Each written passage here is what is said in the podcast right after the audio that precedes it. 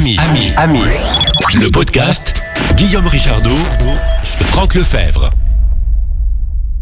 Ding dong, ding dong. Quelle jolie cloche qu'est la cloche de Franck Lefebvre. Non, j'ai pas dit que t'étais une cloche. hein. C'est ta cloche. Salut mon cher Franck, comment vas-tu? Très bien, salut Guillaume. Et toi?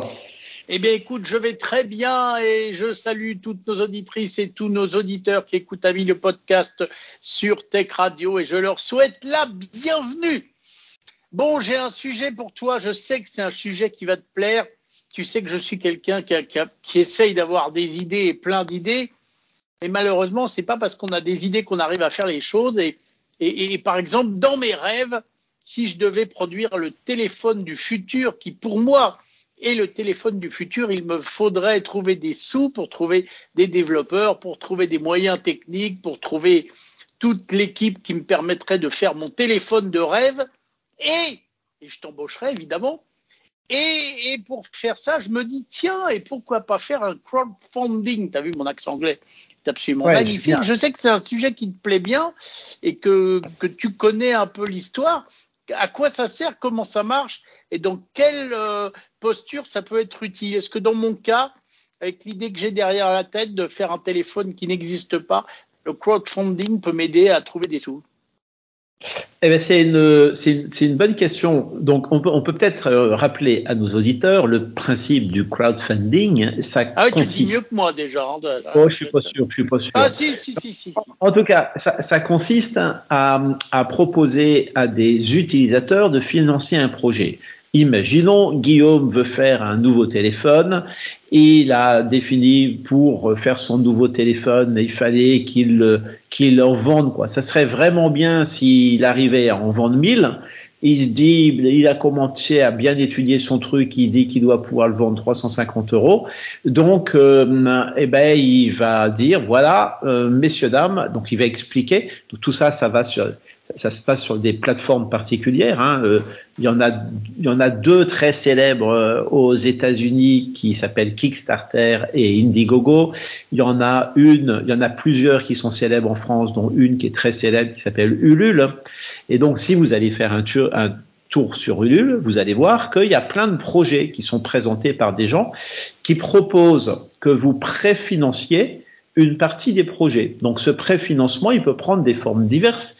Si je reprends l'exemple de Guillaume qui veut faire un téléphone, il peut dire tiens ben euh, préachetez-moi mes téléphones, vous me les achetez 350 euros alors qu'ils coûteront euh, 400 euros dans le commerce quand ils seront quand ils seront disponibles. Vous avez donc un petit avantage.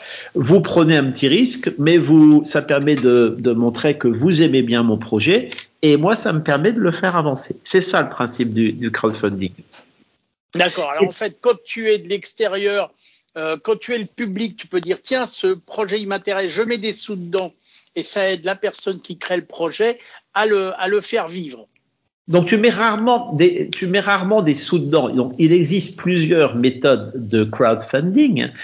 Euh, il y en a une qui est très peu utilisée, dans laquelle effectivement tu mets des sous dedans, c'est-à-dire que tu peux soit prêter de l'argent, soit prendre du capital.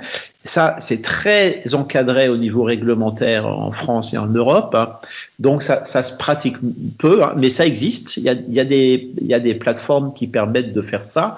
Euh, on peut en citer une qui s'appelle la plus grosse en France, je pense, s'appelle Tudigo. Donc c'est très euh, tu, tu, viens investir dans une entreprise, mais en général, quand on parle de crowdfunding, on, la rétribution de celui qui va mettre de l'argent, elle est plutôt dans soit dans le produit, soit dans un morceau du produit. Par exemple, ton téléphone qui s'appelle le, le Guillaume Phone, eh ben peut-être que tu vas dire tiens, je vais commencer par faire, je vais faire des t-shirts Guillaume Phone ou je vais faire des stylos Guillaume Phone, et donc les gens vont pouvoir commencer à, à, supporter mon projet, pour 35 euros, ils vont avoir un t-shirt et un crayon Guillaume Phone. Et s'ils ont pas tout de suite 350 euros à mettre pour acheter le téléphone, ou bien s'ils n'ont pas vraiment confiance dans la suite de l'aventure, eh bien, ils vont, euh, ils vont, ils vont plutôt prendre un, un petit, un petit achat que un gros achat. Et moi, ça, ça me parle fera quand même des sous pour démarrer mon, mon aventure, parce que moi, je me disais que dans ma tête, si je fais un crowdfunding, c'est pour récupérer des sous pour commencer à démarrer mon projet. Donc oui, donc ça c'est juste, mais dans la pratique, figure-toi, euh, c'est pas vraiment comme ça que ça se passe parce que euh, dans la pratique, si, euh, ton téléphone, ça va très souvent, hein, ça va coûter beaucoup plus cher que ce que tu vas pouvoir récolter. Donc très souvent, ces opérations de, on appelle ça en France en français du financement participatif. Ce type de financement participatif, il est, très utile surtout pour des raisons de marketing et de promotion du produit, parce que ça permet de faire une campagne de promotion du produit qui est assez efficace. Mais, euh, dans, les, grands exemples aujourd'hui, on se rend compte que, que c'est rarement, euh, c'est rarement cette campagne de financement participatif qui permet de financer le produit. Elle permet, surtout de valider l'intérêt du produit. Et si Guillaume, tu veux faire ton téléphone, si tu vas voir des investisseurs en disant regardez mon téléphone, il intéresse des gens, j'en ai déjà vendu 1000, eh bien peut-être que eux investiront en capital dans ton entreprise pour te donner les moyens de faire ton produit et de le finaliser. C'est une piste d'essai quelque part, c'est-à-dire que si ah. j'arrive à trouver 10 000 personnes, parce que 1000 euh, personnes, ça m'inquiète pas un peu, mais si j'en trouve 10 000 qui me dit le jour où ton téléphone sort, je te l'achète, ça veut dire que je peux aller voir un investisseur en lui disant, bah, regardez, il y a déjà 10 000 personnes qui sont intéressées par mon produit. Ouais, absolument, absolu, absolument, sachant que tu sais, en vente déjà 1000, hein, c'est beaucoup beaucoup, hein, déjà 1000. Donc on peut citer euh, le, crowdfunding, c'est quelque chose qui a commencé à devenir célèbre il y a plus d'une quinzaine d'années, je pense, avec les plateformes américaines dont on parlait tout à l'heure. Euh, moi, je me souviens, par exemple, euh, de la première, le premier méga carton que j'ai vu là-dessus. Euh, c'était un, un, truc, je, volontairement je dis parce que c'est, qui s'appelait Pebble. Tu sais, tu te souviens, tu, tu as connu ça, Pebble? Le nom me dit quelque chose, c'est une tablette, non? Et tu y es presque, c'est une toute toute petite tablette parce que ah, c'est une montre, c'est une montre connectée. Pebble, ah, oui, exact, exact, exact. Ça été la première montre connectée qui a été faite donc par une petite boîte américaine, bien avant que Google et qu'Apple et tous les autres fassent des montres connectées. Et donc eux, ils avaient fait un méga carton parce que figure-toi qu'ils avaient réussi à vendre pour 10 millions de dollars de montres. Euh, sur un produit qui n'existe pas. Donc tu vois là, si si on parle de de, de validation du marché, euh, ils étaient vraiment, euh, ils étaient vraiment à fond dedans. C'est super efficace. Je m'en souviens bien. Euh, et puis aujourd'hui, ben, le crowdfunding c'est utilisé pour faire des des des comment dirais-je, pour financer des projets qui, ça peut être un film, ça peut être un disque, ça peut être un, un voyage au Pérou, ça peut être je ne sais quoi, quoi. Il y a des paquets de choses aujourd'hui qui sont financées par le crowdfunding, mais ça a très très bien marché pour tout ce qui tout ce qui est euh, service électronique, etc., euh, etc. Et d'ailleurs, on peut mentionner, on a un, on a un camarade dont on parle de temps en temps qui a fait. Ça doit être Bob, j'imagine non, non, pas Bob? C'est pas, c'est pas Bob. Euh, ah, je, ah, je sais pas si Bob a fait, euh, je sais pas si Bob a fait une campagne de, de financement participatif. Bob la vaisselle pour rappeler à tous ceux qui n'auraient pas suivi nos podcasts et qui se diraient mais c'est qui Bob? C'est à la vaisselle, bien Absolument. Mais il y en a un qui est, qui est Murena, Murena qui est, qui est ce fameux téléphone qui a été fait par une société qui s'appelle UI, ça s'appelle barre de fraction E, barre de fraction, cette société qui a été créée par le célèbre Gaël Duval il y a 5, ans, je pense maintenant, pour faire un, un, téléphone respectueux de la vie privée. Donc c'est un, c'est un téléphone euh, euh, comment dirais-je, qui ressemble énormément à un téléphone Google. Hein. Les applications sont les mêmes, le fonctionnement est le même, le système d'exploitation est très proche, puisque le système d'exploitation de ce téléphone, il est fait à partir du, euh, il est fait à partir de, la version open source de Google. Sauf que ce qu'ils ont fait, donc le, nom du produit aujourd'hui s'appelle Murena, et ce qu'ils ont fait Murena, c'est qu'ils ont complètement modifié ce système d'exploitation de manière à ce qu'il soit très respectueux de la vie privée. Et quand tu télécharges une application, par exemple, il te dit est-ce que cette application, elle envoie beaucoup de données à droite à gauche euh, chez Facebook, chez je ne sais qui, euh, de manière à venir te polluer avec de la pub ou nous faire de la du profilage de clients. Euh, donc c'est une application, c'est quoi C'est un système d'exploitation. Ce sont des téléphones euh, qui sont très respectueux de la vie privée. Et donc Murena récemment, exactement dans l'état, c'est une boîte qui marche bien et tout, hein, mais dans l'état d'esprit que je que je décrivais tout à l'heure, eh bien ils ont fait récemment une campagne de crowdfunding qui a super bien tourné. Très souvent, ce que font les gens qui font du financement participatif comme ça, c'est qu'ils définissent une, une limite basse, c'est-à-dire un, un, une somme minimum, genre voilà, si je ne vends pas pour 50 000 euros de mon produit, eh ben, la campagne, elle sera abandonnée et les gens qui auront donné de l'argent seront remboursés. Si on est au-dessus de 50 000 euros, je dis 50 000 euros, c'est un exemple, hein, eh bien, à ce moment-là, on considère que la campagne est réussie et que le produit va être fait, commercialisé. Et ce que font même souvent ce qu'on fait même souvent dans ces campagnes, c'est qu'on dit ah ben le, le minimum c'est 50 000, mais si on arrive à 70 000, voilà ce qu'on fera en plus, et puis à 100 000, voilà ce qu'on fera en plus, et ainsi de suite. Et donc Murena, ce fameux téléphone respectueux de la vie privée, a fait une campagne de, de financement participatif pour euh, commercialiser et, et, tester un produit qui s'appelle le Murena 2, qui est un téléphone tout à fait formidable, qui est, qui euh, bon, c'est un téléphone aujourd'hui, smartphone, hein, extérieurement, ils se ressemblent tous, mais il est plutôt beau, plutôt bien. J'en utilise un moi. Et, euh, et, euh, et, euh, mais il a, il a, il a deux petits boutons que les autres n'ont pas. Il a un premier petit bouton qui permet de couper la caméra et d'éviter que n'importe qui aille voir euh, ce qui se passe sur, devant ton téléphone. Et il, et il, y a un deuxième petit bouton qui permet de couper le réseau. Donc c'est un peu l'idée du mode avion. Couper le réseau, oui, c'est ça. J'allais dire, c'est le mode avion. Ouais, sauf que là, c'est un bouton qui le fait physiquement. Donc, euh, tu mets le bouton, il y a une petite lumière qui s'allume. Et donc là, ça te permet d'être certain que personne ne t'écoute. D'autant plus certain que comme c'est eux qui font le système d'exploitation, ils savent vraiment comment ça fonctionne à l'intérieur. Et donc il n'y a pas de téléphone qui permet de mieux assurer ce, niveau de confidentialité là. Euh, et puis le jour où tu veux redémarrer euh, ton réseau, eh ben tu pousses le petit bouton vers le haut et youplaboum, c'est redémarré. Voilà, voilà un très bon exemple. Donc, c'est une campagne qui a super bien marché. Hein. Je ne sais plus combien ils ont vendu de téléphones, mais genre 500 quelque chose comme ça. C'est beaucoup déjà. Hein. Tu sais, pour un produit qui n'existe pas avec les gens qui vont donner 350 ou 400 euros pour, c'est déjà beaucoup, beaucoup. Donc, ils ont fait un super carton. Et, et, et voilà un bon exemple de, de, de campagne de financement participatif.